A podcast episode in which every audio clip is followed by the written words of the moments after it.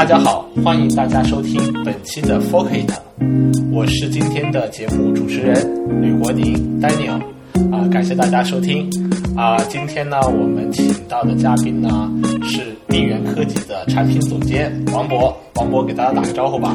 大家好，我是蜜源科技的王博，我呃希望大家能叫我的英文名字 Cipher，谢谢大家。OK，我们今天还有另外一个呃重量级嘉宾啊，因为今天我们是不是一个两人的节目？今天我们是三人节目。今天我们的另外一个嘉宾呢是雷兔科技的 CEO，你叫什么来着？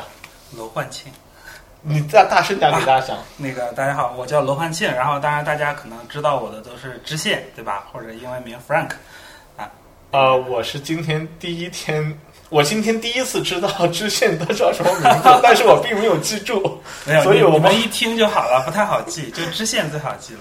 知县这个名字怎么来的？是这样的，我姓楼，嗯，楼这个词就是这个姓比较少见，然后呢，正好那个《武林外传》的有个角色叫楼知县。哦就是跟丹尼尔长得很像的那个角色，他哦，他什这样子么来着？他亲戚啊，他他是舅还是他叔叔忘了，是娄知县，七舅老爷吗？不 是不是，等一下，等一下，哦武林外传》流行的那个年代是二，不要深究。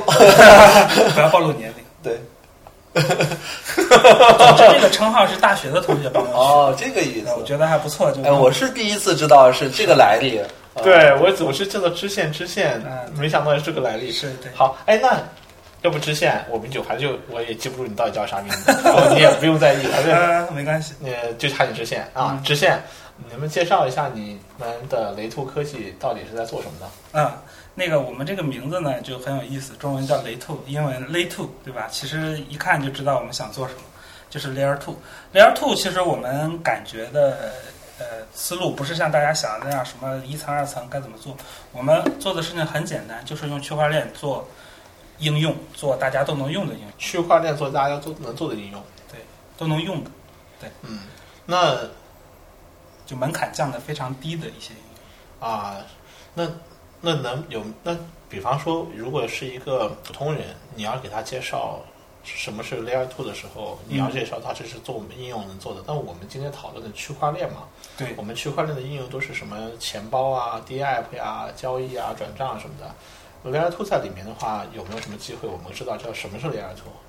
呃，什么是 Layer Two？我的思路就是说，我喜欢我喜欢举这么一个例子，就是拿转账来比的话呢，就是呃支票和那个就支票的用法。你在银行开一个账户，存一笔钱，银行给了你一个支票，然后你再去给别人钱的时候，你就不用每次都跑银行，嗯，你就在支票上签个东西给他，每次就这么签就行了。对他想提似懂非懂的点了点头，因为大多数人都没见过支支票票是吧？对对对，可能 这个 又暴露年龄了。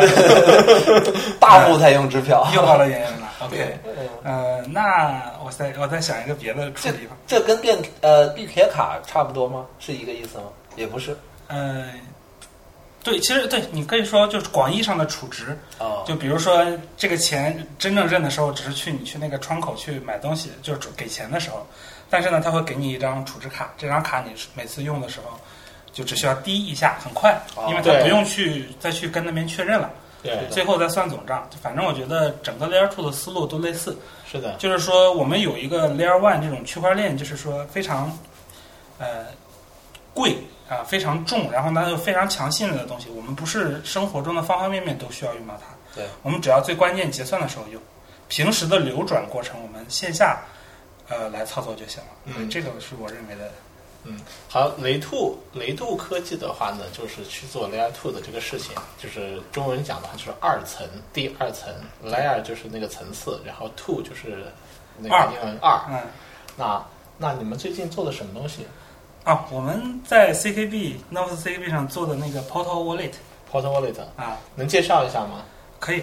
这个 Portal Wallet 我一般就是会先演示，当然今天这个环境演示不了，对吧？嗯，我一般是你就说一下，一般你怎么演示嘛？我怎么演示呢？我看到一个人，我就告诉他，来，你有那个有以太坊钱包吗？OK，你把以太坊地址给我我有 M Token，啊，对，I'm token，OK，、然后把地址展示给我，二维码展示给我，我可以给你发 CKB。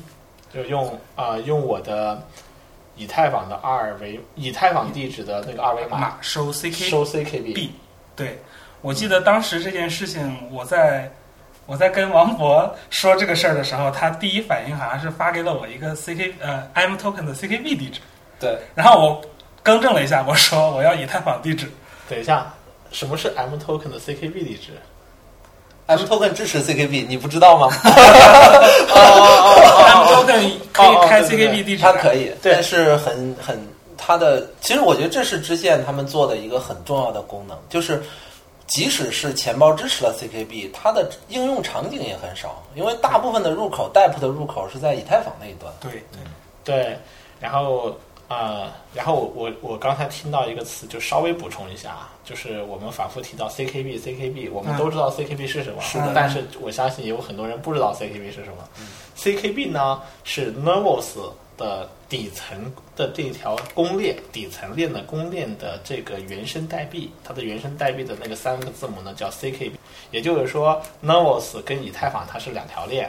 然后以太坊有以太坊的地址，Nervos 有 Nervos 的地址，以太坊上的代币呢叫 ETH，然后呢，啊、n e r v o s 上的代币呢叫 CKB，但是呢，Hold Wallet 可以像是一种混合模式，可以用以太坊的地址来收发 CKB。对，哎，这是怎么做到的？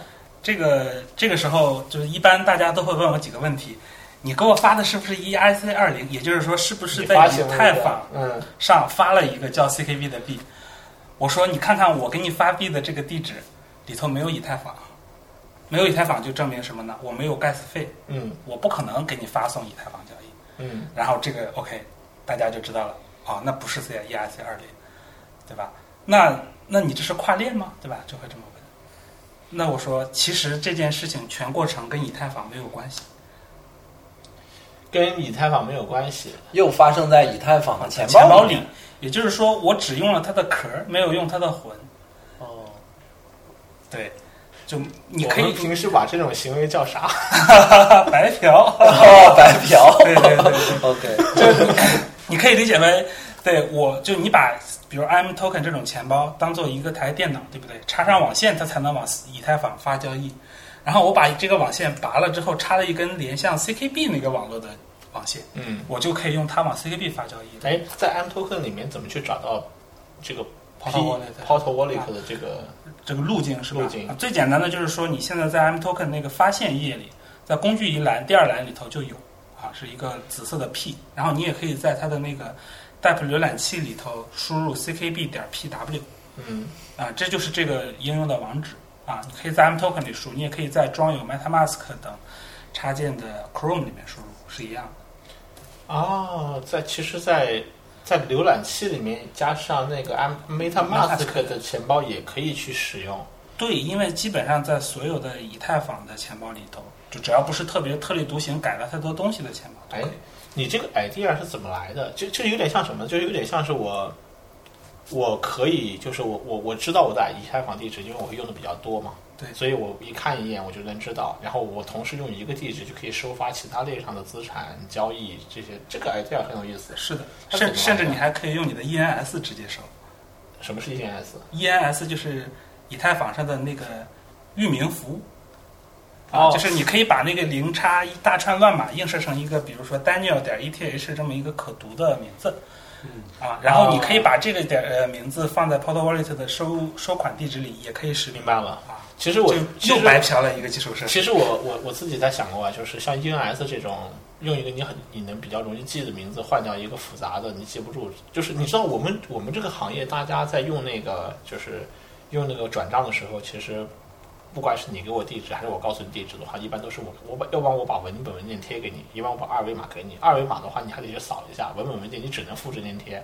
我从没有见过一个人真的把那个地址贴过去以后，他从零 x 开始挨个打一遍啊绝对是很容易出问题的四。十位的，所以就是大家都得去复制粘贴，所以有像这种 ENS 这种，你自己注册一个名字，这个名字就跟你的地址绑定。哎，你知道曾经曾经有一个病毒是这样的，它就监测你的这个剪剪贴板啊，有没有这个私钥是吧？不过有没有地址，哦然后在粘贴的时候替换成他的。哦，曾经有这么一个病毒，非常的有创意。高我插开一句，就看你在哪个环节下手，对吧？对对然后你要反正你也看不出来有太大区就别。你要是不注意就过去了。对对对，是的，哎嘿，我觉得这个病毒其实应该是很有用啊，很有用。真的很有用啊，因为你你你完全没有办法去，你你看一遍你也记不住嘛，对一般大家还会 check 一下后几位。对你后几位是要拆，所以所以有了 ENS 之后的话，我甚至可以用一个简单的名字就可以用以太坊，因为以太坊好像是可以这样转账的。可以的。对，其实它思路也是把 ENS 去一次查询查回你的地址嗯嗯啊，对只不过这个是存在链上，所以非常的安全。对，其实我我是很希望将来有一天我们可以通过手机号和邮箱去转账的，可以的，可以吗？可以的，这就是个名字嘛。其实这就是个名字。也就是说，我们需要 ENS 去支持手机号和邮箱。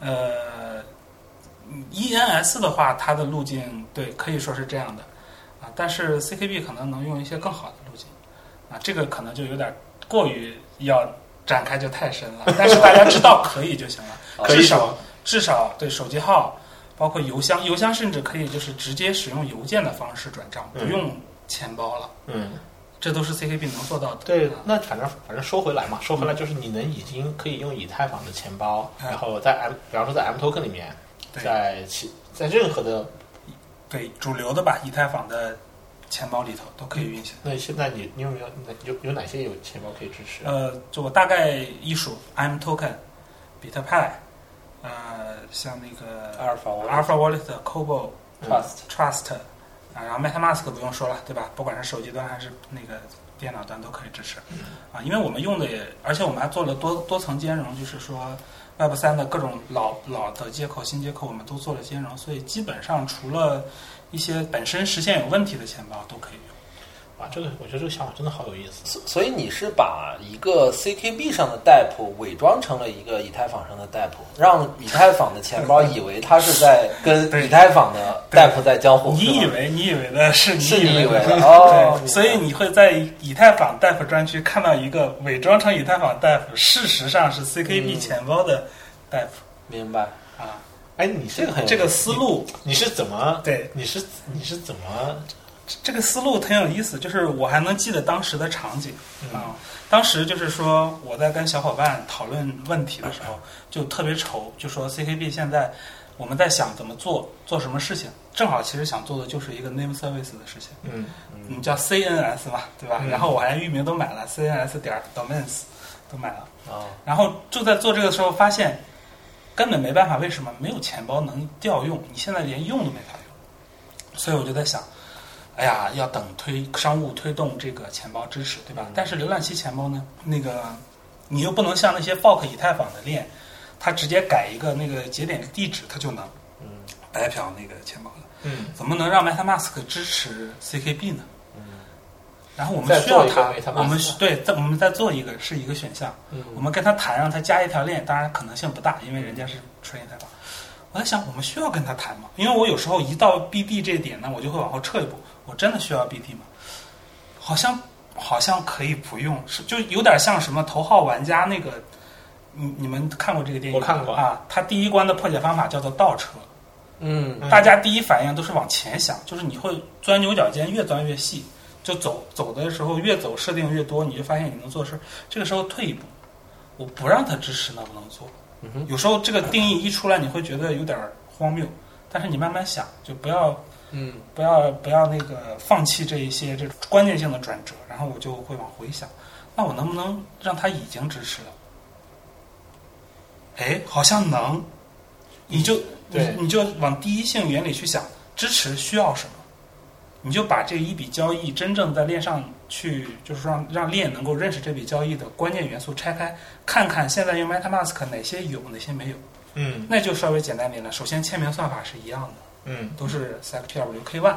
啊，就是那个椭圆曲椭圆曲线的 K 万 one 算法 K one 算法，就是比特币用的算法，比特币，其实以太坊用的也是，以太坊的公钥地址用的也是，，对对对对主流都是。对，CKB 也是，所以说原生已经有了，这个不是问题。那就是哈希算法不一样，嗯就是说另一个算法不一样。那这个算法 CKB 有个特点，什么密码学算法都可以往 CKB 上放，嗯这个链别的链是完全搞不定的。是的，哎，那哈希也行了，剩下的是什么？交易格式，嗯把把就是让 CKB 的签呃就是 CKB 的交易格式嗯在以太坊里签出来之后的那个签名，还能再被 CKB 链上的脚本认识。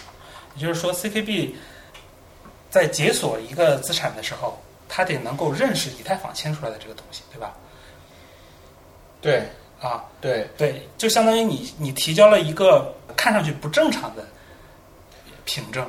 对，但是 CKB 就有点像是医院的医生开那个处方药的时候，对对对，或者说就是另一种语言的。那种写的那个哦。便那个处方的就相当于，你你拿了一个开了一个公证书，嗯。证明我有这笔钱，但是这笔这个公证书用的是英语写的，嗯。但是现其他链你可以理解为就是一些每个 VC 链都有的自己的原都有自己的语言，它不认别的语言。但 CKB 的好处是，什么语言它都能认，什么格式它都能认。所以其实也不是这么简单吧，嗯因为它默认情况下，CKB 也是有自己的一套默认的一套这个交易交易的这个签名格式。是的，对，但是好处是什么呢？就是这个默认的是可以被替换的，而且你替换出来的这个你的新的这个嗯 check 的这个方法跟默认的是同等权限的。它应该就是说可以可以开放扩展。对我，我特别喜欢举的例子就是 i iOS 和安卓两套系统的区别。嗯嗯 iOS 就是说，呃，尤其是早期的 iOS，嗯那个你虽然能装一些游戏，但是你到现在为止打电话、发短信这两个应用，你必须用苹果原生的。对到现在苹果都不支持用那种九宫格拼音来筛选联系人，哦对不对？你要是想找联系人，你就得去联系人列表里搜。对，但是安卓早就能够用拼音，就比如说呃 LJN 把嗯 LJN 把你搜出来，对不对？嗯这个功能安卓原生支持吗？不支持。嗯但是你可以写一个拨号软件替换掉原生的，系统能够让你选默认用哪个软件打电话，这点就是 CKB 提供的比其他链强的地方。所以我我看起来是两个点，一个点是说，一个是灵活性，对吧？对它能实现很多功能，对还有一个是开放性，开放性，对吧？我把它的底层，你新的东西和我的最底层的东西，我是同等对待的，同等对待的，所以就没有说这个地位不同导致的这个功能或者权限不就同这不会被卡脖子。也就是说，它既足够灵活，让你能够充分发挥，嗯。然后呢，又又足够开放，让你发挥的成果能够不受限制的在链上实现。啊，这两点是我觉得其他链完全给不了的。嗯，OK，你是发现了，我感觉是你其实是发现了 CKB 的一种，嗯，在我们看来其实是正确的打开方式，对的，但是这个，但是在在整个行业里面来讲的话呢，是从来不存在的一种打开方式。对，对。所所以其实这里面就很有意思，就是真正开发 CKB 的人，他其实他知道他这个功能是有这么强大，但是他自己是没有，就是很难想到这种产品的能力去解释给用户，让用户去、去使用的所以恰好需要支线这种。我最近，我后来不是支线，其实支线做了 P Wallet 之后的，会说找我们来去做内测，来去来去来去来去来去体验嘛。然后内测完体验以后，其实第一次我是很惊艳的，嗯然后就觉得我的我了个去，这个太有意思了。主要你知道为什么吗？是因为我以前我很难找到一个特别具体的，大家一看能看明白的一个东西展示给你，而不是说用文字解释。对告诉我你的以太坊地址，啊我马上把 CKB 打给你。是的然后我，然后等等等等你把地址给我之后，我打过去之后，我再让你打开 P Wallet。神奇的发现，哇，我有 P，我有 CKB 了，你怎么弄过来的？而且发现 P Wallet 里的以太坊地址跟你在 M Token 钱包里的那个默认地址是一样的。是的，然后他就很神奇。然后这种这个过程展示比我解释要强多了。我把我我把这个时间往回拨两年，一八年的六七月份的时候，你还记不记得那个时候我们开始做一些技术宣传和 CKB 当时的那个就是是主网还没上线前的时候，我们去做那个技术布道。嗯，我就记得我们在好多地方都在去讲一个讲一句话，那句话叫什么呢？叫 CKB 底层对密码学原语的开放支持。我再我再说一遍，CKB 底层是就是对密码学原语开放支持。嗯，我我我我我现在感觉啊，就是这句话就真的有了有了之后，我就不该讲，因为我 太抽象了。太抽象了。就是每个字都认识，合起来不知道什么意思。对你，你说，你说，你说密码学原语这个东西，谁知道它是什么？就是英文直译的，对，然后它因为就是叫 crypto primitive，Primitives，但问题就是你如果没有去学过，或者说专门去看过这种加密算法的这或加密学领域那些东西，你根本不知道 crypto primitive 是是是什么东西。是但是我又我记得我忘了是谁给我讲的，说我们必须得这么说，因为我们是要体现我们的专业性。就是你台下有一百多个人在那儿，可能听你在讲技术，也许也许有九十九个人可能没有密码学的背景，但是如果有一个人有，然后你又讲的不专业，那个人可以站起来来 challenge 你说，哎，你这个讲的不太专业，其实这个应该是这样讲的。是的，但是如果你是去讲我们对密码学原语的开放支持，那么最专业的人如果在台下，他也没有找到可以去 challenge 你的点，因为你讲的很专业，你讲的很但但问题是准确，即使他知道你在讲什么，嗯他也不不可能。这这这一个人可能是假设全世界有一千个人听懂了，这一千个人里面可能也只有十个人知道这意味着什么，对，然后 然后是吧？然后我我后来是在有一次场合，我刚好是遇到一个朋友，就是其实是我们一个投资人，然后呢，我是当着他的面是给他展示了一遍 P Wallet 对东西。马上，展示完以后的话，他说他当时脸就是表情都变了，说这个跟我第一次感觉很像，很神奇，但是他回过头来说这个怎么功能怎么。这是怎么发现的？是你们刚刚加的吗？我说不是，第一天就有。他他说我怎么不知道？我说我说了两年了，开放的密码学习原语的开放支持，我说了两年了。然后他若有所思的 想了想，说我还是没听懂你说这句话什么意思，但是我看懂这个东西了。对对，就就好像计算机刚发明的时候，你去跟人讲，我这可以做图灵完备的计算，别人完全不知道你在干什么。然后你把这个王者荣耀拿过来，哇，我知道这个东西原来可以这么玩，对对这种感觉。哎呦，这个是得反思一下。对我当时其实，呃，就是我讲过一个理念，叫做产品会说话，是的，尤其是具有独特性的产品，有点像一图胜千言吧。我觉得产品的传播性还有。就是一种魅力是非常强的，它不是一种直白的就给你解释清楚，你看完了就你可能能看懂，但是很累很难受。它给你的是一种享受，就是啊，很美很很有意思的一个东西，你有又有探知欲，啊，又有向别人传播的那种。当你明白它的时候，你就有炫耀的向别人展示这个东西的欲对望。，但是你，但是但是你现在回过头来，我们说 P Wallet，啊嗯，就是你现在 P Wallet 已经可以拿以太坊地址收发 CKB 了，对但是你肯定在构思这个产品的时候，还是要给这个产品一个定位吧？是的，是的，就是我的出发点，就刚才除了说，就是我我怎么实现它，嗯刚才是那那个思路。嗯就我为什么要做这么一个东西？可以刚才我提的时候有一点叫做，我虽然做了一个 DApp，但是我没法用，这其实是一个嗯，第一性的问题，嗯，是要解决的最大问题。那没有没有基础设施怎么办？其实是这个出发点在这儿，对不对？那没有枪没有炮，敌人给我们造，对吧？这个这个这句话就想在我的脑海里，能不能拿过来呢？就别人都造那么多，其实每个链都做一套，尤其是嗯本来就 fork 以太坊的链，又 fork 一遍以太坊的各种基础设施，对，他根本不考虑用户再装一遍的可能性有多少。如果我们这是一档视频节目，这个时候会有一个字幕闪过，叫做“白嫖会上瘾。白嫖爽，一直白嫖一直爽，是的。就我就很很简单，我说那如果能这样铺开，因为我以前是做互联网的嘛，我对用户门槛这件事情是有本能的厌恶，是的，就一想到要用户下个应用，或者说理解一遍这个东西，我后面会讲到，就这个对我对 P Wallet 的另一个影”。响。嗯但至少在这件事情上，我就想，我不要让用户再装一遍已经装过的基础设施，嗯我能不能直接在上面用？嗯那 OK，P Wallet 的第一版就是现在这个版本已经实现了，而且不光以太坊，嗯其实马上，就是 EOS 和波场，哦大家最就是说用用户最多的、生态最好的几个链都可以用。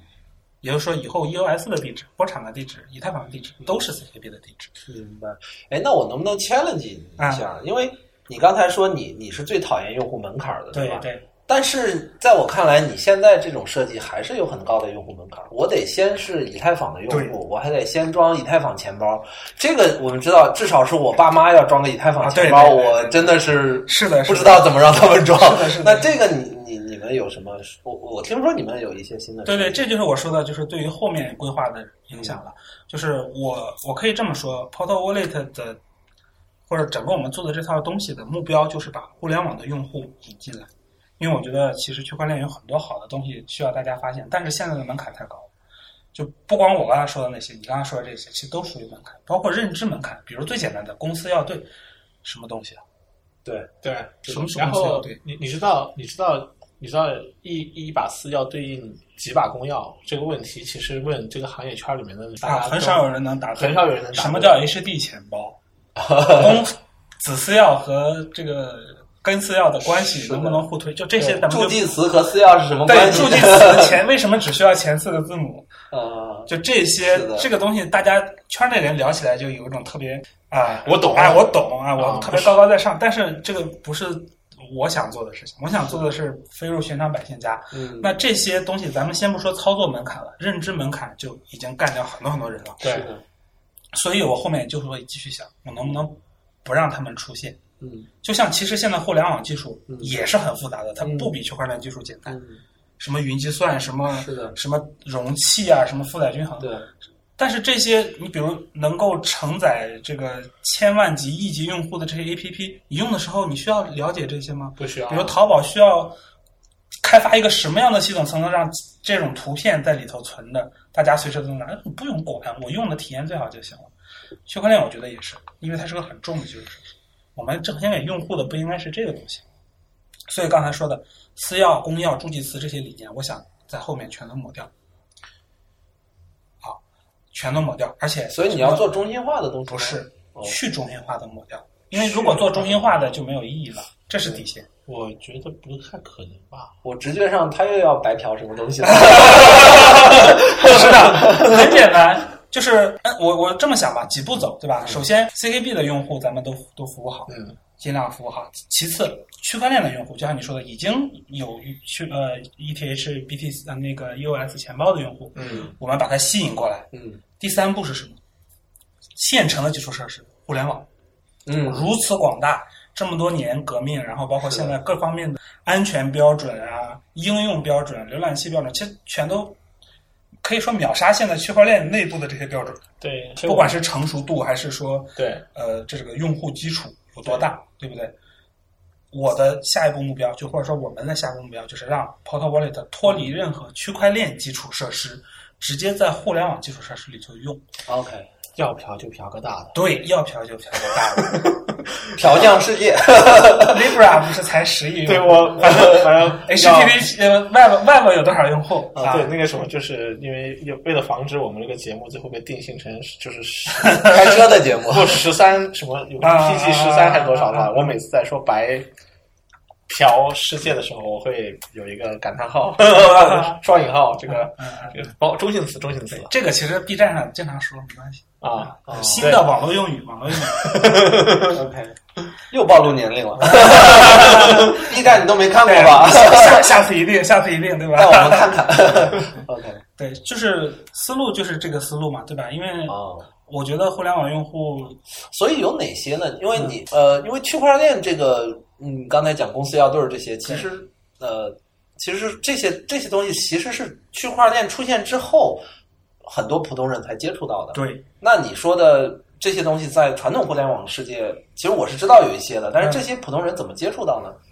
其实呃，咱们传统互联网这些东西都是最广泛应用的，像嗯 SA 法这种非对称加密，对不对哦？对，RCA 比那个椭圆曲线强的一点是，它不光能签名、印签，它还能加密解密。哦呃，不，我说错了，你就 随啊。应该是都能啊，应该是都。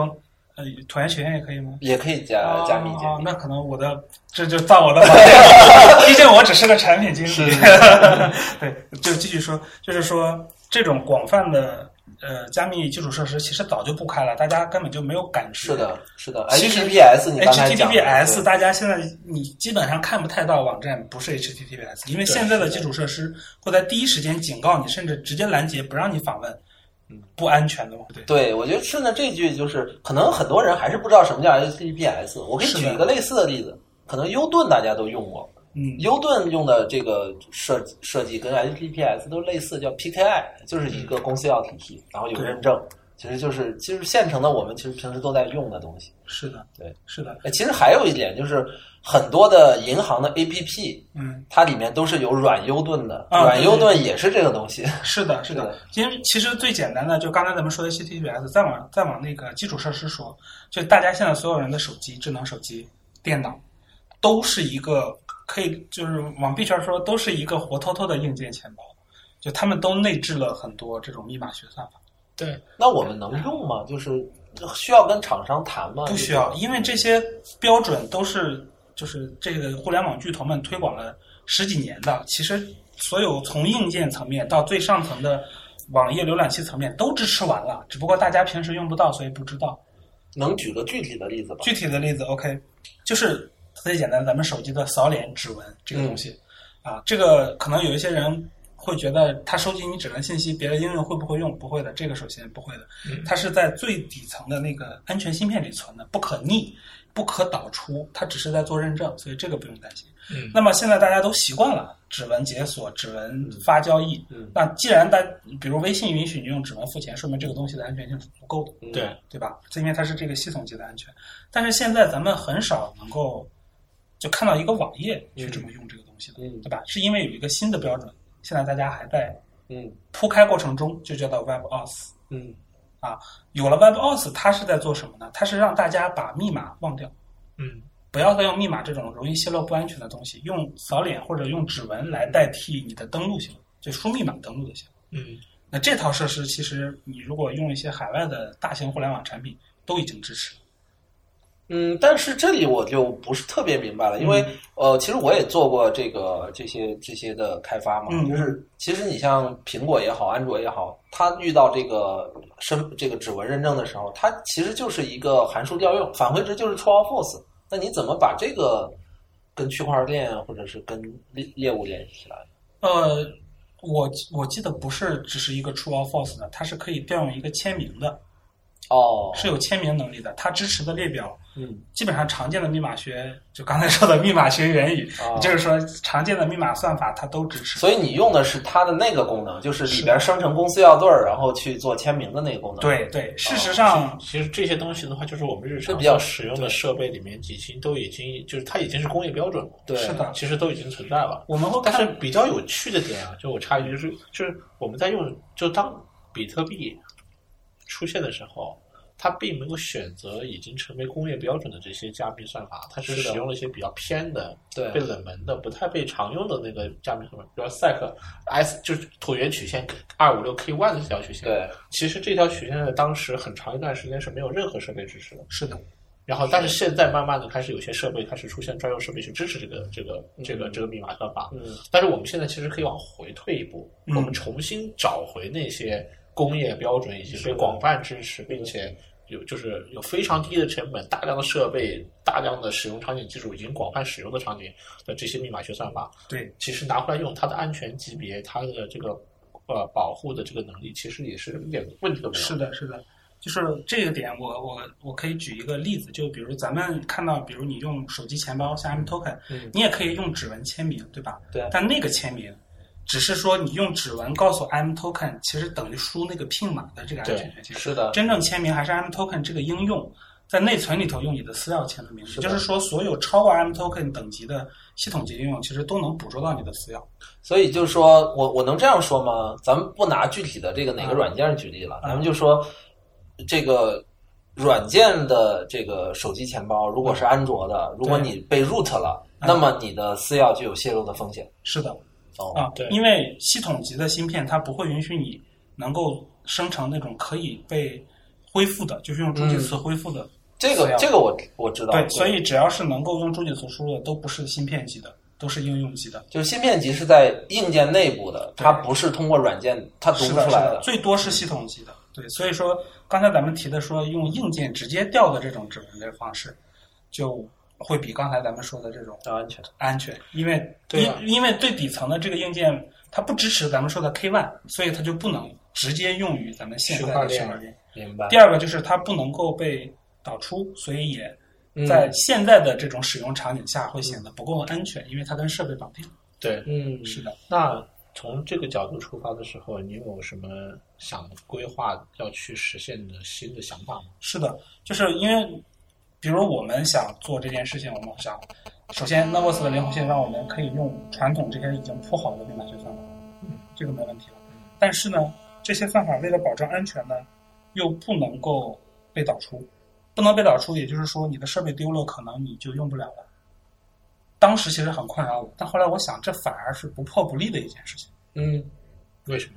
因为比方说我我的我我因为我的硬件钱包嗯去，我因为现在我们现在都推广硬件钱包，对于绝大多数的人的话，还是是觉得硬件钱包是一个最能够保护你的安全的资产安全的一个方案。但是硬件钱包的问题就是，你必须得把硬件钱包里的私钥做一个软性备份，否则你的硬件钱包会丢、会掉、会坏。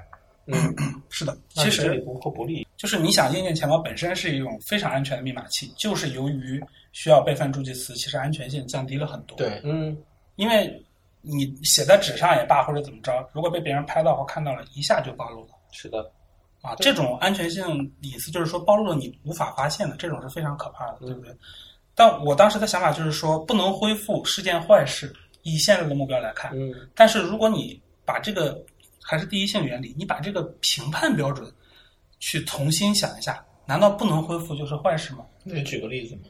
呃，我举个咱们常用的互联网应用的例子，就比如说，呃，咱们用一些呃网站也好，或者说有一些聊天软件，你在一个新设备登录，大家都会会收到一些通知，有一个新设备登录，嗯。或者要么是 IP 不对，对吧？IP 咱们不说，就是说在一个新的浏览器环境或者新的设备上登录一个账号，它不会让你马上就登录的，嗯，因为它能发现这不是你常用的那台设备，对，对吧？这也是靠密码学基础设施发现的。嗯，对发现之后，它会让你干嘛呢？授权这台新设备登录。对，苹果都这么做对，苹果都是这么做的。，Telegram，对嗯，它有没有让你去老设备上导出一个东西导到新设备上呢？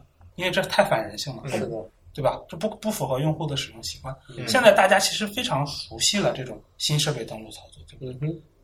对，对，是的，那不能导出又怎么样呢？你如果首先设备嗯，不是只有一台，对对吧？这是肯定的，不是只有一台的情况下，嗯你你一台出了问题，另一台可以补救，你可以把这台移除，加一台新的，对不对？嗯这是两台设备之间。那如果没有设备，就是说设备全丢了，或者说只有一台设备，我们还可以通过密码学原语，把这种就是具有这种啊授权权限的这个东西，从设备扩展到什么呢？首先，邮箱。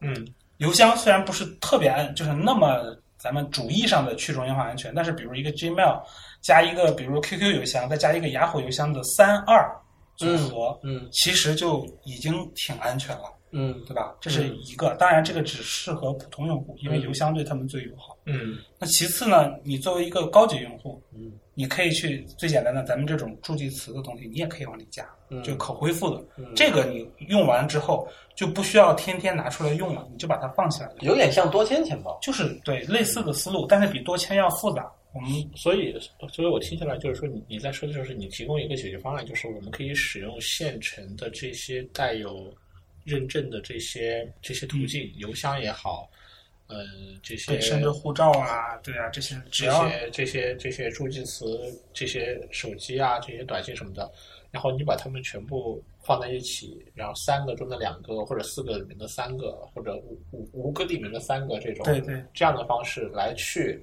保护你的一个资产。对，有点像就是 Linux 有个术语叫 ACL，这个就是 Access Control 问 List，控制，对，访问控制列表，就是说多签是其中一种形式，嗯你可以给不同的，就我管它叫解锁因子，比如说嗯以太坊地址、EOS 地址、创地址，你有三个，这三个可能是三个解锁因子，嗯。然后你还有一个手机的这个设备因子邮箱，你可以给他们不同的权限，比如有的你让他有替换别人的权限，有的没有，啊，有新加的权限。嗯。然后呢，用户也不是说一个方案用到底，因为我考虑的是用户有个成长过程。嗯你最一开始让他接触的时候，不要给他注记词、资料这些东西让他做，就直接手机上按个指纹，一个账户就出来了。当他资产达到一定程度，我会提示他把他的安全性上升。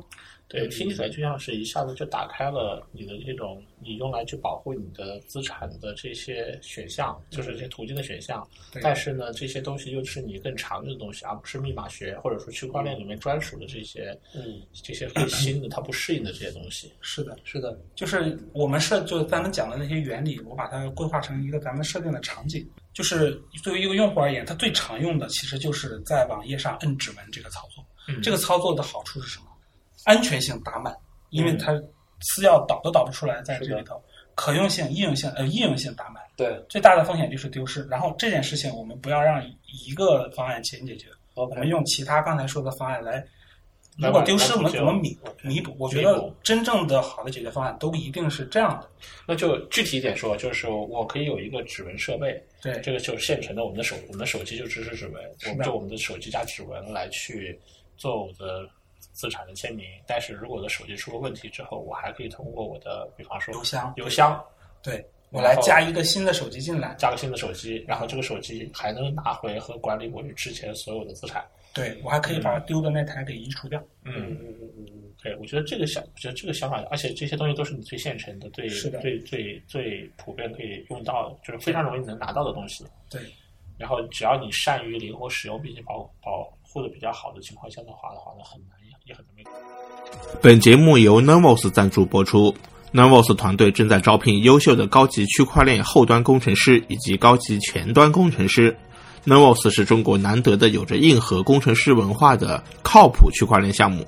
如果您对自己的技术实力有自信，并且对以下关键词——远程工作、开源、密码学、加密经济学、底层存储、分布式系统运维、硬核、区块链布道师和教育等有兴趣的话，那么您不妨给我们发一份您的简历，我们会把您的简历直接转给 Nervos 核心团队。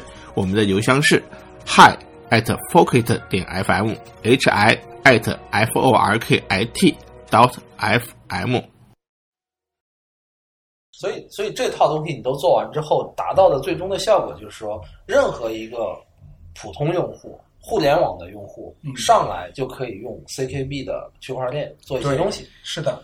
它甚至可以，因为 CKB 还有一些特性，比如说你不用自己出手续费啊，对，别人可以帮你出啊，这些东西，甚至可以让你在没有任何原生资产的情况下，就做一些最简单的操作。是的，嗯，那这些事情都是就最最简单的，比如我是个以，当然如果是个以太坊用户，我可以通过以太坊的资产让服务商帮我做这些操作，嗯对吧？就这些事情，就是说什么呢？不要让用户在尝到甜头之前，嗯，就被吓走。嗯嗯。这这个我觉得很重要，就是用户先进来很重要。先进来之后，随着他接触到的价值变多，他愿意付出的成本会上升，这个才是个正常的事情。我们讲了这么多的，就是关于 P Wallet 的产品产品，关于这个用户资产安全和扩展的这种，就是就是用更大范围、大家更熟悉的这些，嗯。这些这些途径去保护资产之外的话，其实我还很感兴趣，就是 P Wallet 这个项目诞生背后的故事，就是你们是怎样的一个团队 啊啊？OK，我们其实是就是互联网创业团队，其实是很早就开始了，大概在一二年啊，算是比较早了，比较早。对，然后呢，之前做的事情主要是呃支付和流量，嗯啊，就是就可以说是支付和广告。广告因为经过各种变迁，从广告投放到这个社交媒体兴起之后，像微信流量啊这些东西，我们其实都做过尝试过，做过实验，也获取过一定的这个成绩啊。但是呢，就是说互联网它的趋势就是说，我们已经入场晚了，其实那个年代已经是很晚了。虽然团队很优秀，都是北大计算机系硕士毕业的，都还 OK 啊。然后相当 OK 了。然然后呢，对，也其实当时也也有一些收入啊，也。就是至少算是在财务上还算是成功，但是呢，我们会发现就是能做的事情太少了，越来越少了，被挤压的就透不过气来，啊，所以呢，我们就一直在想办法，就是突破。后来接触到区块链这个，发现哇，这才是我们应该做事情的地方。嗯，对啊。然后进来之后会发现，区块链现在很多问题非常像互联网早期。是的。那我就看到了很大的机会，就是用户红利。咱们都说现在区块链的生态定死了，对吧？嗯嗯。呃，网络效应，对不对？网络效应撼动不了，大家别想了，就在这个以太坊做事。我觉得你才多少用户，你就敢谈网络效应，对不对？就是互联网有多少用户？我觉得这个问题其实出现在我们身在圈儿里面，身在局中，我们的眼界其实被这个圈子给限住、限制住了。是只缘身在此山中吧？对。可能我因为入圈晚一七年，啊，然后才。有这种强大的这种割裂感，还就对那个圈的记忆还很深刻的时候，我就会各种觉得不太对，有可以改进的空间，有机会。对，那那你看到这个机会之后的话，那后来就是哎，那你找到了 P Wallet 的这样一个一个切入点。对，其实我很想了解一下，当时你是怎么把这个项目一点点给给构造出来的。啊，其实对最早那还是多亏丹尼尔传销当年，我记得我记得对对对，当年还跟你讨论了很久，对对对。因为对当时我就很关心 Layer Two 这个这个方向，然后呢，一直苦于以太坊 Layer Layer One 对于我们天下苦以太坊久矣。对对对，Layer Layer Two 都要揭竿而起了，对吧？对，那最近的 DeFi 项目也都要揭竿而起了。当然，当然我们苦的时候还不是因为盖斯费啊，就是因为基础设施对你的限制太大。对，比如它钦定你就只能使用这个他给的这个 EC Recover，嗯，它钦定你的解锁签名就必须是这个格式，什么逻辑都加不了。那你就只能缩手缩脚，是吧？甚至钦定一个函数里的临时变量不能超过十四个，否则要爆炸。嗯这这些事情就都是你就觉得明明我可以做很多事情，为什么要受这种气啊？后来就了解到 CKB 之后，就豁然开朗啊，就有一种突然从水里头憋气很久，突然浮上来的这种感觉，然后就义无反顾的就开始在 CKB 不断的在了解，不断的在想能做什么。节目结束之后，广告费我给你带。单独付一下。对，那打个打我以太坊地址就行。可以可以没问题。那个呃，但是你当时记得就是你当时就是一直你你其实一直还是想做支付这件事情是吗？对，之前因为做的项目就全是支付相关的项目对，啊，然后其实你是对支付有特殊理解的，在我看来，因为我们经常聊到关于支付相关是是因为对，因为之前创业也是这个方向，所以就支付这个这个这个赛道怎么说呢？就就是 BTC 一开始其实也打这个概念，当年它还没有那么贵，是无法跟黄金媲美的时候，它也是打支付这个概念，对吧？当然我们也知道，就 BTC 支付可能很多问题没法解决，对啊。然后后来在以太坊做的事情也是偏向支付这件事情，但还是说被那个基础设施卡脖子了。对所以我其实也挺，就是一个是期待，一个是也非常坚定的认为，CKB 应该能在支付这个方向发挥一些非常别的链做不了的事情。对，这个我可以透露一下，C 呃 CKB 这边正在开发这个支付网络，啊啊支付通道，支付通道的网络 PCN，然后呃，我们产品这边还有一个呃与以跟这个 Rollup 方案类似的一套支付方案，对就是也可以很大程度的提高吞吐量，啊，这个就有可能会解决呃之前的一些问题。那就是说基础设施就又强一些了，对吧？是的，啊，然后然后我们那个 Port Wallet 里头一开始上线的就是我坚持要上的这个雷兔商城，嗯。呃你可以理解为这是才是我想，我真的想说的，这太有意思了啊你知道他们不是上次的故事，就当时是那个你你拉着那个史迪仔，嗯对然后史迪仔拉着我，然后我们跑到星巴克，出镜呃拍了一套这个，我们很期待的这个自扇耳光环节没有出现。对，你可以介绍一下这个，场景。是这样的，就是就是呃，雷兔商城的话呢，就我先先不展开不说，我先去说一件事，就是我是配合了那个你们这边的话呢，去去星巴克，然后呢，去用用呃用呃 Port Wallet Port Wallet 去点了一杯星巴克的拿铁咖啡，而且我是用的 CKB 的支付，对，然后支付用的 M Token，而且是 M Token 里面的 Port Wallet，然后去的你的雷兔商城买了一杯星巴克咖星巴克的咖啡，而且整个过程丝般顺滑。然后呢，我我其实当时是考虑过了，我说呃，服务员要我小杯、中杯、大杯，没有没有，我没有中杯、大杯，我我脑子里面过了无数次这样的场景。后来我说了一句说大杯，呃，不加冰，谢谢。没有那个赶上能拉着单就，别这样，别这样，老师别这样，别这样，别这样。所以刚才是里里边出现了几个这个大牌公司，星巴克、M Token，然后整个的流程，但其实并没有跟他们任何一家有真正就是直接的合作，是的都是是我们这种基础设施的复用带带来的这种对丝般的顺滑，对，吧？其实其实我觉得就是这是很有象征意义的事情。你知道，比特币大概在发展到早期，其实我们到现在都已经发展成一个节日了，叫叫披萨。太极那那一天的时候，公司我们啊我们？呃三点一四嘛，啊不是是披萨节，就是啊披萨节早年有一个六六人在个亿买了俩披萨，对啊是那个两两万五千个还是多少个比特币一？万个嘛。那不是三月十四号吗？不是不是不是，一三月万个三月十四号是程序员的节日啊。哦然后呢，哦，呃，十一月十一号也是，这个还有一零二四的，一零二四也是，但是问题就是那个披萨节就是纪念早期比特币的那嗯个，在很早期的时候，大家还没有认识到嗯比特币的价值，它价值发现的时候当时大家试图证明比特币是有是有实际使用场景的。一个人发了个帖子说，我愿意用我手上的，比方说一万个比特币来去换披萨。最后，另外一个人说，我手上有一张披萨的兑换券，嗯然后我愿意用给你，然后哦，所以是兑换券，对不是披萨不是披萨，但是哦但是后来这个人拿了兑换券以后，是二十五美金。然后把披萨买到家里面以后，跟他的小孩一起还拍了张照片，那张照片见过，那张照片就是很经典。然后呢，啊，人类历史上最贵的披对，萨，两两个披萨一亿美金。一万哦，一亿美金，哦对，然后后来每年到了就是发帖的这个日期啊，我们公司之间互相送披萨。我今天圈内节日，圈内我们互相送披萨那一天，因为但是大家就就形成了我们一个独特的比特币的一个数，应该叫数字货币的一个文化。文化，对对对对但是我们魔音，对吧？魔音。又暴露年龄了。但是我们现在可以用啊、CKB 去买了一杯咖啡，然后我记得那天节日大概是上上个月六月份，啊，对，差不多。七月份哎不对，七月份哎，八月份，因为我们发布会之前。啊，八月份应该是对对对。然后在那一天的话，我们其实以后可以做咖啡节，咖啡节，对嗯请大家喝星巴克。丹尼尔用一个亿买了一杯一杯是咖的，啡。对，好心痛呀！不玩了，把钱还我。是的，是的，有了稳定币就就好多了。嗯对对对，我们做这个产品，就是说，就我为什么坚持要上呢？嗯就是它是一种让大家能记住你的。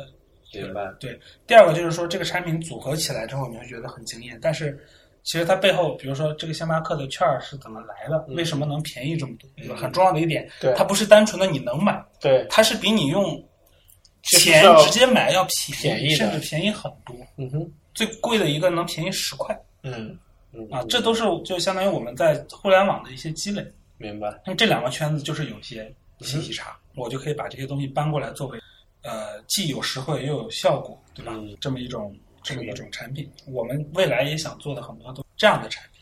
对，我觉得我我其实我觉得你在说的这个事儿的时候，给我感觉的话，就你还是有一种增量思维，你想的都是在这个圈儿之外的用户怎么理解它，怎么变成这个圈儿内的这种用户，对你的产品怎么能够吸引到更多的人。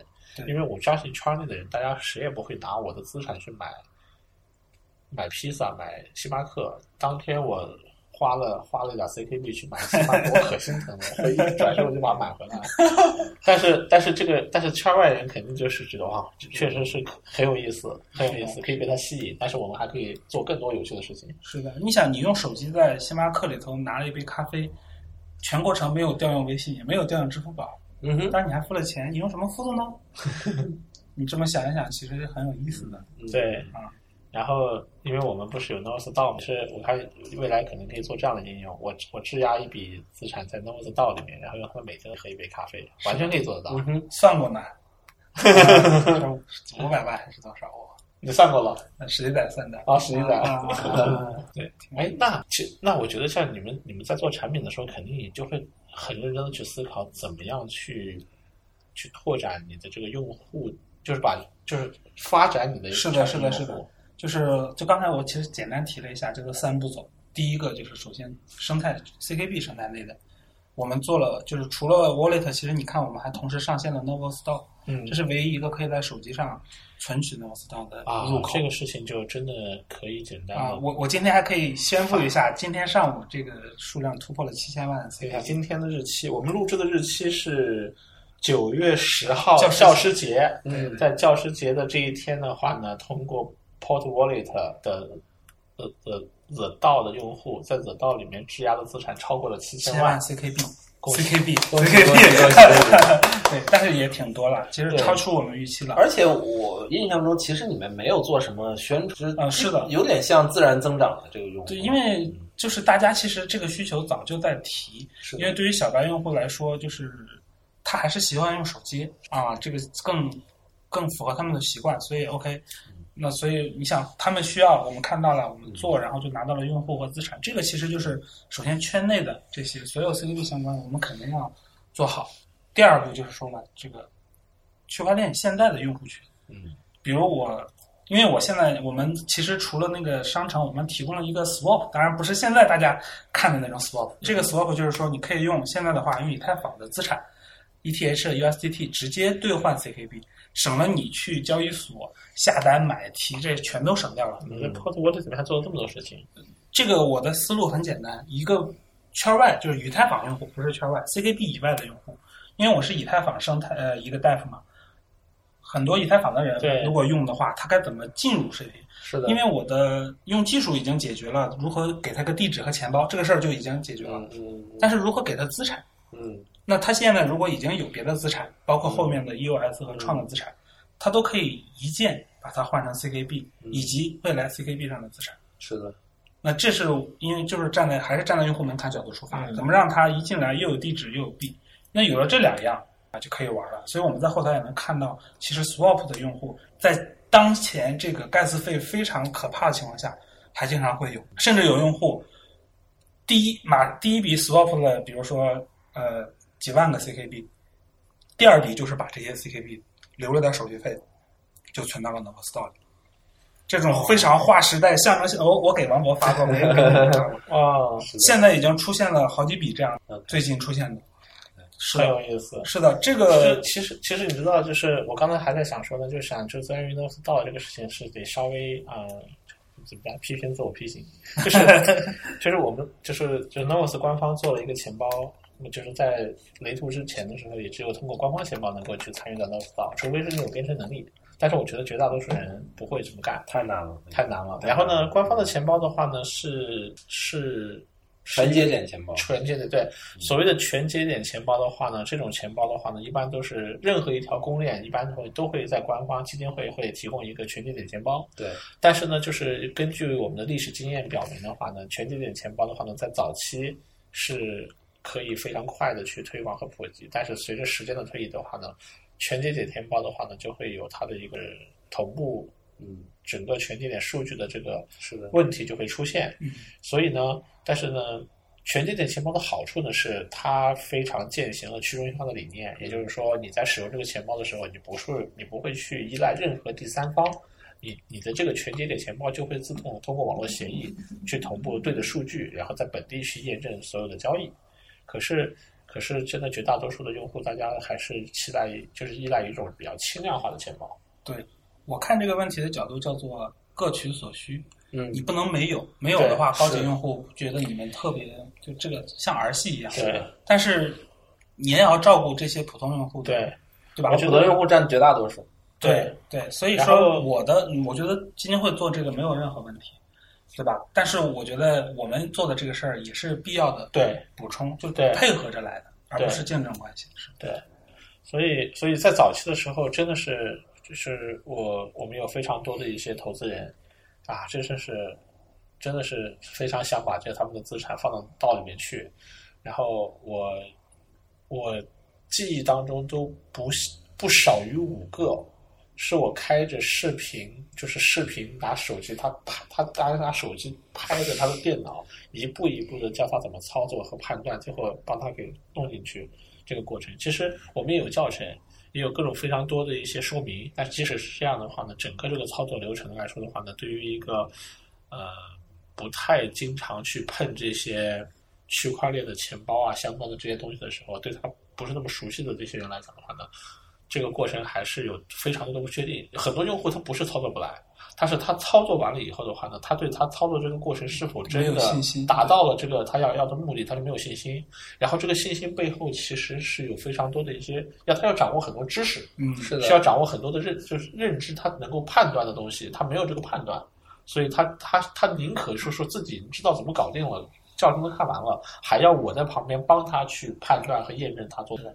还有一点就是说，呃，其实有一些资金量大的人，他是非常 care 这个安全性。对 Neuron 虽然是个全节点钱包函，但它仍然是个用户态的这个应用。是的，如果这个电脑中了病毒，其实是挺危险的。是的，所以大家都想用硬件钱包。呃对对对，这个功能就是说，现在 Neuron 应该马上要提供了。但是现在 Port Wallet 已经因为也还是通过白嫖以太坊的基础设施，对吧？我们的 Ledger 啊、MK 啊这些硬件啊，所以所有的硬件钱包你也支持了，支持了。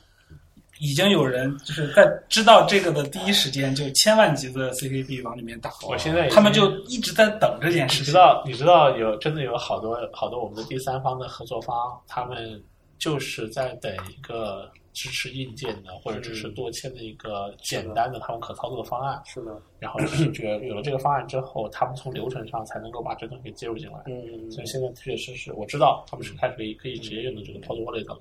明白。哇，我我我我我听到这里，我就在想的话，真的是白嫖可以上瘾。那你下一个想嫖啥？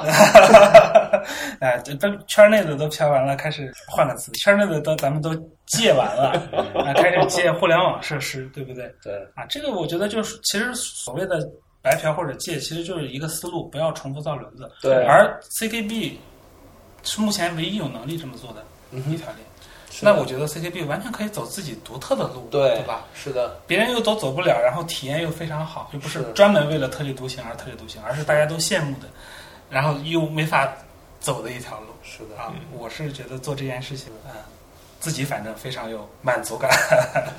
所以现现在 Wallet 现在有很那现在现在有没有什么下一步的进一步的规划呢？对，接下来的话就是首先，因为就刚才咱们说的 swap 和那个商城这些，其实都缺了一个非常重要的角色，就是稳定币。嗯，有了的话，像 Daniel 就不用再心疼自己的 CKB 了，对吧？这是美金嘛，美金 shitcoin 啊，用是吧可以。对不对啊？对，这个没办法，这个真香也是真香是的啊。对，这个你不可能要求别人接受一个波动的作为支付平台，稳定币应该很快就有。对稳定币，我相信很快就会有。对，然后呢，这个是我们接下来的支持的一个重点，就是先把 CKB 上的，就是说有稳定币意味着什么呢？意味着 CKB 上的 UDT，也就是说大家熟悉的像以太的 ERC 二零这种发币的功能就全面启动了。嗯对啊，如果有早鸟，其实现在链上已经能做了，就大家硬核玩家可以先玩起来了，对不对？对，然后有了这个之后呢，下一步就是说摆脱现在的基础设施，进入互联网。这些事情我们都打算在今年就二零二零之内完成。二一年一开始，我们就会进入一个新纪元，区块链终于可以被就是被这个高门槛裹起来的这个围城可以打破了。哇，我们可以跟区块链的 DApp、DAPP 可以跟 Web APP 嗯直面竞争，嗯不需要用户有任何预设。嗯而又能做一些用户做不了的事情，比如说支付，你你在嗯，你在 Web 上做支付，那 OK，你要接吧，对吧？嗯接 PayPal，接信用卡，接嗯我一直觉得这个不用啊。区块链一定要走出这条路。对，然后反而在我看来的话，Pod Wallet 他们是在这条路的这个方向上面走的非常非常前面的。是的，我我我们还是有自信的，因为思路在这儿，是的。嗯，天天想的就是这件事情。对我，你你刚才讲完，我突然呃，不是突然吧，我就直接给我的一个灵感就是说，你其实给了互联网，你你不光是借了互联网应用的用户和基础设施，你其实给了互联网应用一个新的这种视野，就是区块链视野。比如说，你你现在用这个这个区块链的账号能登录，假设能登录任何的这种网站，嗯啊，对吧？用公司要对这种模式，是的，它其实意味着你你把区块链上的支付，对吧？区块链上的这种开放账本、智能合约，马上带给了互联网应用，对，对吧？包括投票这种，包括投票密码学对，密码学保障的、公平的、非篡改的。是的，啊，就是密码学不再是网站对用户的单向输出，用户也可以用密码学向网站做交互。对，就我我其实之前有个英文的 slogan 叫 plug the blockchain into the internet，、啊就是说把区块链作为插件插到这个很象形，这个就是说让英特网有让让让互联网有了一个区块链层，这个层是一个呃一个是有去中心化属性，一个是有这个嗯、就是说这个资产属性，叫价值互联网嘛，是的，就是说资金在上面流动，不用再像因为嗯因为互联网不能直接支持价值流动，所以说需要微信支付这种三方的巨头管大家的钱。但是有了这一层之后，嗯用嗯，户可以自己管自己的。这个非常重要，是的这个非常重要。所谓的价值互联网跟数据互联网就能够合在一起走。OK，而 CKB 是我看过的加密货币基础加密世界基础设施里最能贴着互联网走，嗯嗯其他都得是割裂的我从你那儿抢人、颠覆你什么的，这个这些话咱们不说。，是的，我们是合作共生，我们一起把网络这件事情做得更好。哎呀，这个思路真的是好开阔啊！我们天天在想的是，就是你知道圈内圈内大家做 DF 的时候，都不是基于你从你从某种更大的一种视野去思考，更多的就是天天看谁有创新，创新出来的东西我能不能看懂，我看不懂的东西就它它不合适或者它没有价值，我看得懂的我才认同它。那种非常狭隘的一种方式去判断，嗯，什么区块链的落地啊，DF 未来怎么走啊，然后到最后的话，你啥都看不到，嗯，但其实空间巨大，是的，哎，这才是对的思路方和对的方式。哎，呃，我们今天反正聊了很多东西，七七八八的。哎，我你们之前有没有？你之前有没有听过我们往期的那个 fork 的？我听过几期啊，你知道 fork 的最后环节是那个 pick 环节，但我忘了跟你说了。呃，是是要是要送礼物是吧？不是，呃，送礼物是可选的。啊，完了。对，主要是你要选一个，就是你你推荐的商品，然后推荐的东西，啊然后可以给大家的。那我我先说吧，嗯，我我最近呃，我其实是一个索尼大法的粉丝啊，我最近买了索尼大法新出的呃大耳机，呃一千 XM 四，就新出的，刚刚出的。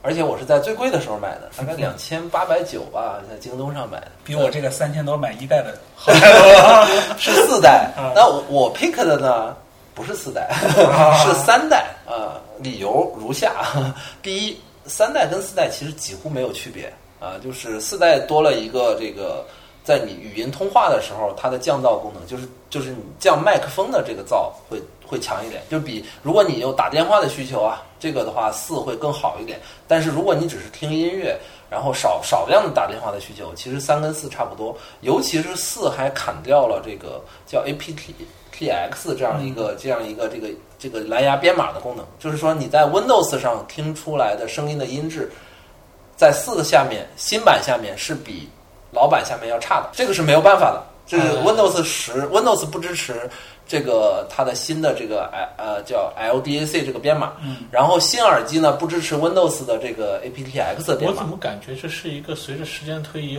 双方之间互相谁升个级就能支持的事儿啊？不不不，这里面涉及到授权专利就很难了。这个专利一涉及到就很难了。但是如果你是对吧 Linux 的用户，嗯呃或者是安卓的用户，那没关系，它是支持这个无损的，这都一样。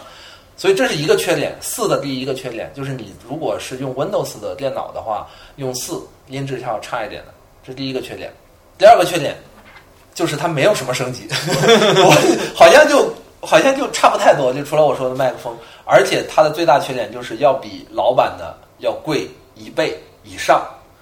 呃，现在你在这个拼夕夕上或者是 一些渠道上买这三这个版本，大概一千一千一百多、一千二百多可以买到。嗯，然后有时候你会更便宜，然后这个新版的现在降价了，也也要两千四五，所以就完全不推荐，你就直接买三就好了。嗯，就除非你对吧特别有钱，或者是你对语音的通话的要求特别高，那你就买四。好吧，对，这是我 pick 的对。东西。啊、我其实今天想 pick 两个东西，因为这最近一两个礼拜里面，在我生活当中有两个东西对我都有很大的影响。然后第一个东西的话呢，我是想 pick 的是一个叫做人体工学的靠腰垫，就是你、你按啊见过那种两个对啊，对对对对对，就像我这个手，我当我打开手机，然后手机上面看到我我我这个下单，其实我买了一个以后觉得好爽，然后我又买了一个，然后我我推荐我们全组人人手买一个，然后我还发到我们公司群里，大家看了以后，好多人都下单，为什么呢？是是是因为是因为年纪大了嘛，然后呢，我的工作特性的话呢，又要求我就是一天要在这个电在在椅子上面要坐要坐很长时间，要坐很七八个小时。呃，但是呢，一般我们在公司的话，一般公司的这个桌椅的话呢，其实很少会给你配那种几千块钱的那种人体工学到无敌爆炸、体验特别好的椅子，一般都是那种差不多的椅子，可能千把块钱的椅子。但是呢，说实话，就是千把块钱的椅子跟几千块钱的椅子中间的一个核心差别，除了一些材料啊、支撑啊各方面，更多的是在于你的腰背的这个人体工学的设计。然后这里面有一个很关键的一个点，就是你可以长期坐在椅子上，但是呢，你又觉得不是很累，你的背部的这个压力不大的话呢，其实是要是要又有一个腰靠去承担一部分压力和释放掉一部分的这个这个重量，所以这个腰垫很重要，所以需要一个就是好的椅子会把这个在腰部的这个支撑，其实是释放你整个身体背部的这个这个重量。那这方面他就考虑的很好。那么后来呢，我就在不改变我们办公室的椅子是很廉价的椅子的前提之下的话呢，我发现了这个腰垫，然后我就用一个价值可能一百多块钱的腰垫，再加上配合着千把块钱的椅子，我做出了几千块钱甚至上万块钱椅子的效果。而且有什么感觉呢？就是我后来呃前后对比的话呢，就是当你加了腰垫之后呢。你坐一天下来，然后你再把腰垫去掉之后，你会觉得没有腰垫觉得不可接受，甚至的话呢，到什么感觉？你从椅子上起来的时候都会有一种失落感，坐在椅子里面好爽，不想起来，不想起来啊。所以我我就牌子呢，其实就是你你你你你可以在天猫上或者京东上去搜。这种比较好的价格稍微贵一点的这种人体工学靠腰垫的话呢，其实你就看销量，啊，销量靠前、品质靠前的都可以。反正我自己买的这个品牌的话呢，是随机挑的一个，我觉得还不错，反正我很满意。然后真的是很舒服。这是我今天的第一个 pick。然后我第二个 pick 的话呢，是一部电影，是我上个礼拜专门是抽了一点时间去看的一部电影呢，呃，就是。啊，Christopher，对对对，诺兰拍的那个《信条》，信条，对对对，Tent。然后呢，这个电影呢，说实话，我觉得有两点吧。嗯，第一呢是第一是剧情，嗯，然后呢，我当然不剧透了，但是呢，我觉得，我觉得诺兰拍的电影他不 care。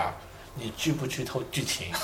我觉得他是这样，所以你还是要剧透 啊！不不不，我这么说，我这么说，我觉得剧透不剧透无所谓，我剧透了又能怎么样呢？我剧透了你能看懂吗？不是这个，我不是我这么说。诺兰，我觉得他是这么拍电影的，他就是把整个电影的剧本打印出来，摆在街上到处卖，五块钱一本，十块一本，你看懂了算他输。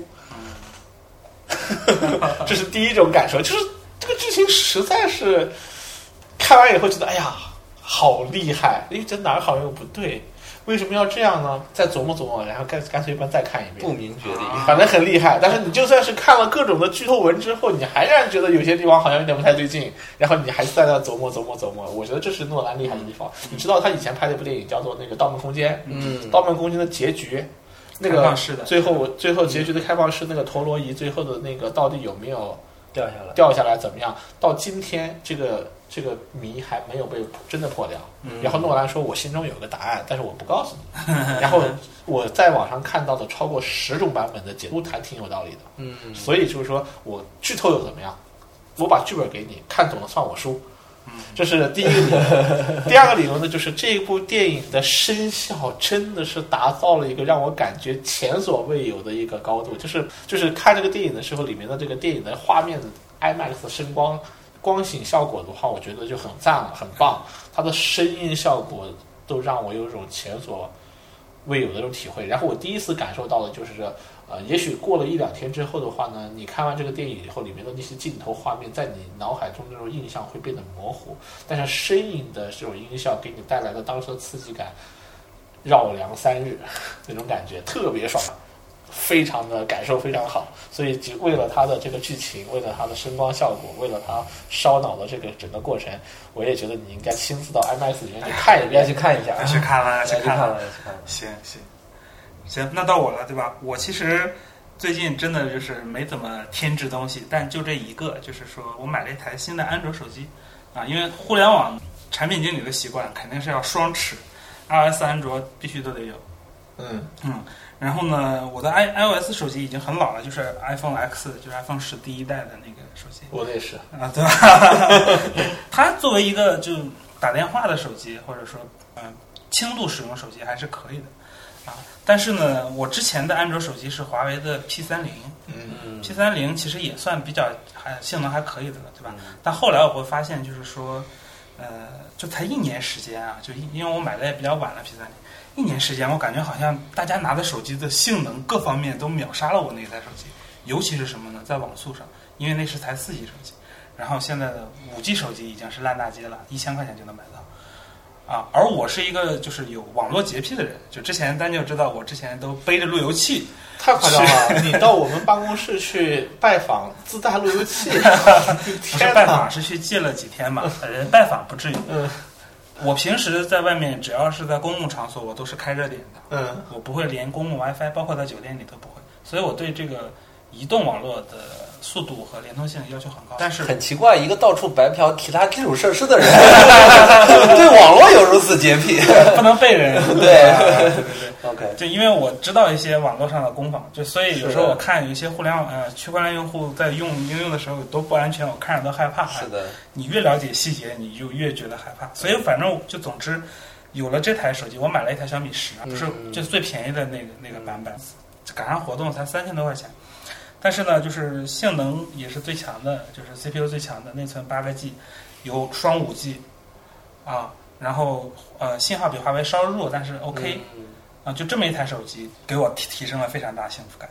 虽然我现在套餐还没有转到五 G，但是它已经比就是只支持四 G 的那个信号哦要强了。所以它的网速你测的能到多少？呃，就是一个受限的五 G 的速度吧，反正高的时候我反正是跑出来过十一兆每秒的下载速度。哦，OK，我没想到你推荐安安卓手机，居然推荐的是小米，你不是米粉吗？我绝对是个米粉，绝啊对是米粉。我对我是个我是个永远从来不用爱，我是我是一个从来不用小米手手机机的米粉，我家里面什么小米的各种设备，啊，我家里也各种设备。小米的各种设备，扫地机器人啊，嗯什么什么什么净水器啊，什么电什么智能的那些灯啊、对，台灯啊，全生态。全生态都有，我就做的真好。我的什么充电宝啊，什么的全是小米的，但是手机嗯 是因为你只用一台手机吗？对我其实我你说到小米，我就想我还是个老米粉，多老呢？我有第一批全国那个三百台吧，我记得是第一批小米米一吗？一，就是带贝壳上带那个手对，发现你看那个哦，我有那台你看我我我我大概在前几期节目我推荐过小米的手手环我从它第一代用到第五代，然后每一代我都买。啊。我这个小米手环就是被被你 我我是就后来这边小米就是就是后来是主要是因为华为当时信号太强了啊，啊，然后米 UI 之前广告问题特别严重，然后我就转阵营了啊。但是最近我转回来的就除了就是说有几个原因，硬件上的其实华为还是强，但是软件上华为现在比较惨。第一个，所有这个不存在的那些服务都真的不存在了，嗯。不能用了，这个对于币圈人来说是很难接受的，对，非常难接受。是。的，第二个就是说，MIUI 十二的隐私保护这个功能我非常喜欢，你能看到应用到底在干什么，这是第一点。哦。第二点，有一些流氓应用，你不给它授权，它不让你用，嗯，这个时候你可以大大方方的给他授权，然后 MIUI 会给你一个，就当然不是不是说直接给了，就是它有一种设定。当他要你的信息的时候，给你返回个假的，随机返回，就系统级、系统帮你骗上面的应用，那还不是一骗一个准啊，双开都能做，是吧？骗你个地理位置，骗你个串号，怎么了？你拿到的都是乱的，都没有用的啊。这个就是在用户硬刚应用之间做了一个第三方选择，让应用没有任何反驳的办法。你还能看到哪个应用在搞事情，然后这个时候你可以把它卸掉，这个时候应用慢慢的也会收敛，这个很棒，这个很棒，甚至还有帮一些应用自查出来了一些这个很棒，呃，就是我澄清一下，就 I'm Token 之前有用户说他那个老去换给别人用这个事儿，我也提过。事实上是因为他用的那个推送插件的问题，啊。对对因为安卓它是不像 iOS 那个是的。有统一的推送，它需要常驻后台才能推送，是的，所以它有这么个问题。然后现在 I'm Token 已经把这个改进了，嗯啊所以这也是 MIUI 十二的功能。所以我现在觉得最近对我最好的应该就是它了。哎，但是有一件事儿啊，就我我之前用过小米，也用过华为，用过一些，我现在用的是一加。嗯，然后我我发现，就这些这些手机，他们都有一个就是有一个这个用户 ID 登录这样一个东西，对吧？就是你要注册一个，比如说啊，你可以不用啊。米 ID。呃，我反正我之前用华为的时候，因为我小米很久以前了，我我也记不清楚了。我用华为的时候是说你可以不用，但是它每每隔一段时间就弹出来让你登录，就特别烦。那个我不知道小米会不会不会不会，华为我后来用的也不会，除非你用一些特殊功能，比如什么找找到手机。我是每次，呃，我这至少我这个一加是每次启动的时候会提示一下，啊，那让我们登录。我就很讨厌。像反正目前的华为和小米应该都不会有这种情况，除非你用到它特殊的功能啊，它才需。对对对对因为生态已经走向成熟了，并且反侦查能力也这么强。是。好了，好了好了我们今天聊到这里，再次感谢今天聊这个话题。好，大家啊、辛苦了，再见。